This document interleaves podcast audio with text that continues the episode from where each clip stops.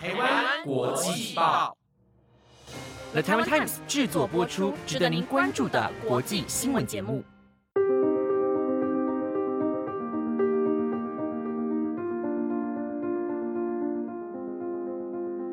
Hello，大家好，我是 Mike，欢迎收听台湾国际报全新系列节目《国际专题周报》第七集。我们会在每个礼拜日的中午更新这个星期我跟子云认为大家需要更深入了解的国际时事。我们会尝试用更深入、更多面向的角度去延伸这些议题。那也非常欢迎听众用 email 跟我们联系，告诉我跟子云你想要听到的时事议题和专题类型，又或是给予我们一些回馈。也希望节目能在未来符合你的期待。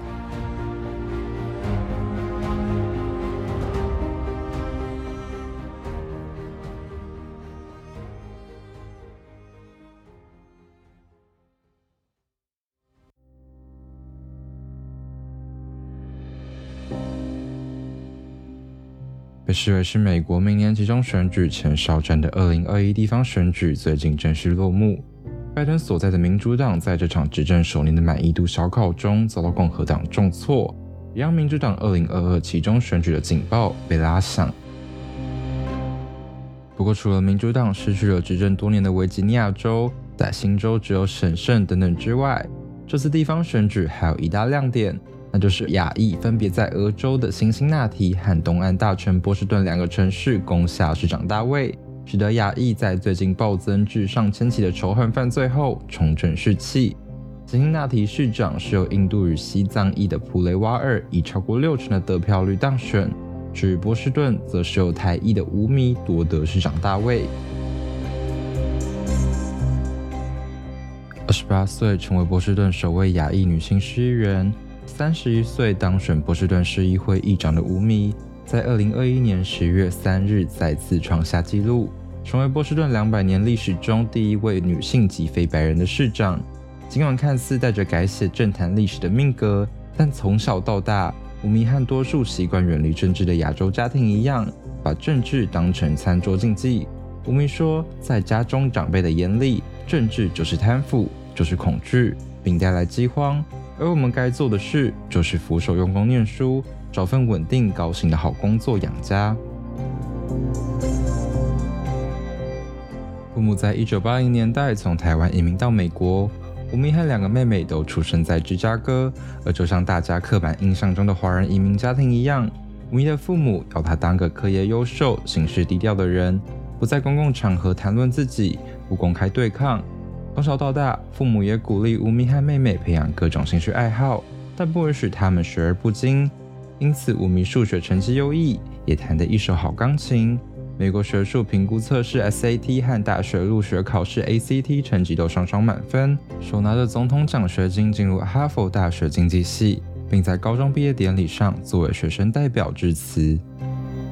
年幼的吴迷从未考虑过步入政坛。事实上，在他以优异的成绩考入哈佛大学时，他甚至不知道自己应该支持民主党还是共和党。在父母眼中，他们对子女的期盼只是通过一连串的考试，拿到各种学位，从此过上安稳幸福的生活。吴迷最终也遵循着父母的规划，从顶尖大学毕业，并在一家咨询公司找到了顾问的工作，原本理应衣食无忧。不过，在哈佛求学期间，分居的父亲最终还是与母亲离了婚。历经情绪风暴，吴米的母亲被诊断出思觉失调。吴米在某天接到妹妹的一通电话后，辞去波士顿咨询公司的工作，返回芝加哥。在家门外，他看见母亲站在冰冷的雨水中，一只手打着伞，另一只手拖着行李箱，等待着不存在的司机过来接他参加一场不存在的秘密会议。在家门外的车道上，无论五迷如何哀求，母亲都不肯回到房间里。这一幕成为了五迷人生的十字路口，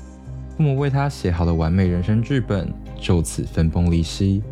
二十二岁的吴迷也被迫和政府打交道，申请对家中最小、年仅十一岁的妹妹的法定监护权，带母亲接受精神治疗，还开了一间文青小茶店。为母亲的未来做打算，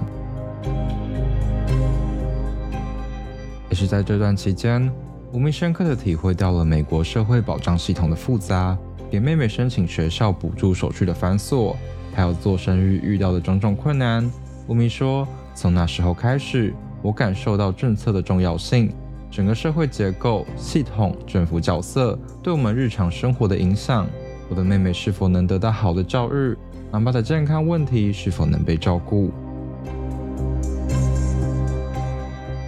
于是，二零零九年，吴咪再次进入哈佛大学就读法学院，并带着妈妈还有妹妹移居波士顿。二零一二年，吴咪当时的教授，也就是曾在二零二零年参与民主党总统初选的伊丽莎白·华伦，将代表民主党竞选麻州议员，而吴咪也自告奋勇地加入了竞选团队，就此有了第一次的选战经验。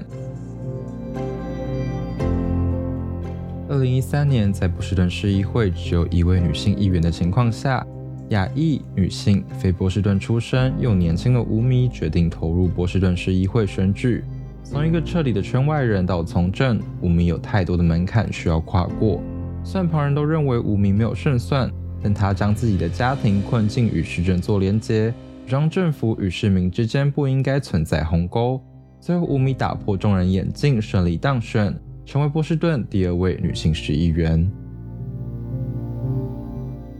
不过，出身哈佛、说话总是轻声细语、行事有条不紊的吴咪，一开始被许多人当作政策呆子，但因为对政策事务的专注，吴咪逐渐赢得民心。她会出席每一个处理琐事的会议，在平凡细小的公共事务上生根，比如解决城市下水道和坑洞的问题。对吴咪来说，每一个微小的项目都是实现城市发展愿景的关键。二零一九年，波士顿市议会迎来了更大的转变，史上第一次女性议员的人数超过男性，有色人种议员也占了大多数，而乌米则是以最高得票率当选。两年后的此刻，史上许多具有亚裔背景者的政治意识，乌米也以关切飙升的房价、枪击世界频传、药物滥用。学校资源失衡、工资停滞、气候变迁争议和民众健康等等，被称为带有左倾或是进步派意识的政策，成功成为坐落在1822年就正式建市，以哈佛大学 MLB 的博士的红袜队闻名全球的城市，在长达两个世纪的历史中，第一位非白人男性，也是过去八十年里最年轻的亚裔女性市长。目前，吴米的母亲经过多年的治疗和细心照料，状况已经十分稳定。与吴咪一起住在双户住宅的一楼，喜欢每天和两个孙子待在一起。吴米也说，附近的狗狗只要经过他们家，一定可以吃到吴米母亲提供的宠物零嘴。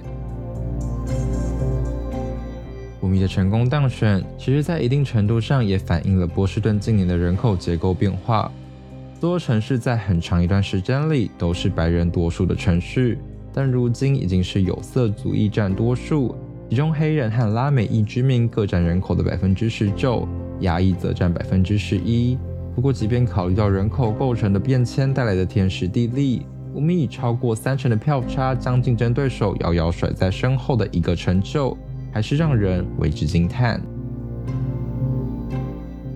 但纵观全美。尽管亚裔是美国成长最快的选民群体，这同时也是政治代表最少的族裔。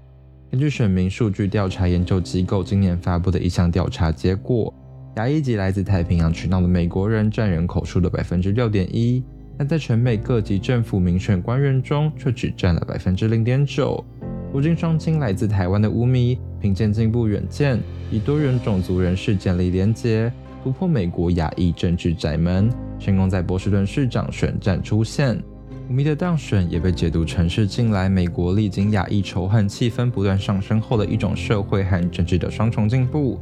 黑头发、黄皮肤的亚裔身份、外貌，在美国奋斗，要在政治主流中脱颖而出，都是极其不易的事。在亚裔之中，台裔所占的比例更是少之又少。在全美人口中，台裔所占的比例甚至连百分之一都不到。但最近几年，我们却渐渐能够在美国政坛中看到台裔的身影。无论是因为在2020年打出纯美每月普发一千元美元现金参加民主党总统大选初选，最近参加纽约市长选举都失利后宣布退党并喊出要创造地产势力镇长的杨安泽，或是正在就贸易协议和中国做谈判的美国贸易代表戴奇，又或是在川普时代执行扩大投资美国策略性基础建设，掌管超过一兆美元的前瞻发展计划，并曾任劳动部长和运输部长的赵少兰，在或是曾提出呼吁不该把台湾排挤在世界卫生组织之外的现任加州众议员刘云平，还是更早之前的吴政伟跟刚当选的吴宓，都是台裔在美国政坛里慢慢出现的人物。而台裔在美国政治上慢慢累积出来的成果，也开始成为更多亚裔在未来参政的领头羊。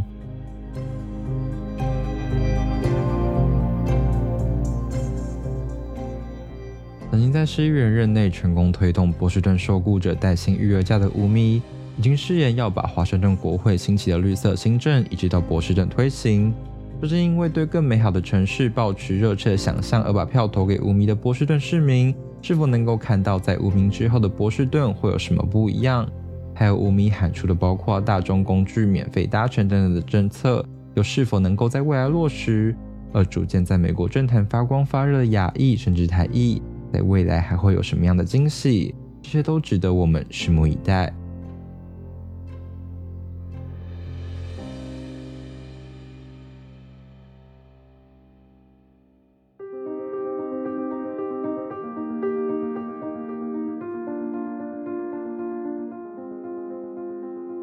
非常感谢你听到了节目的尾声。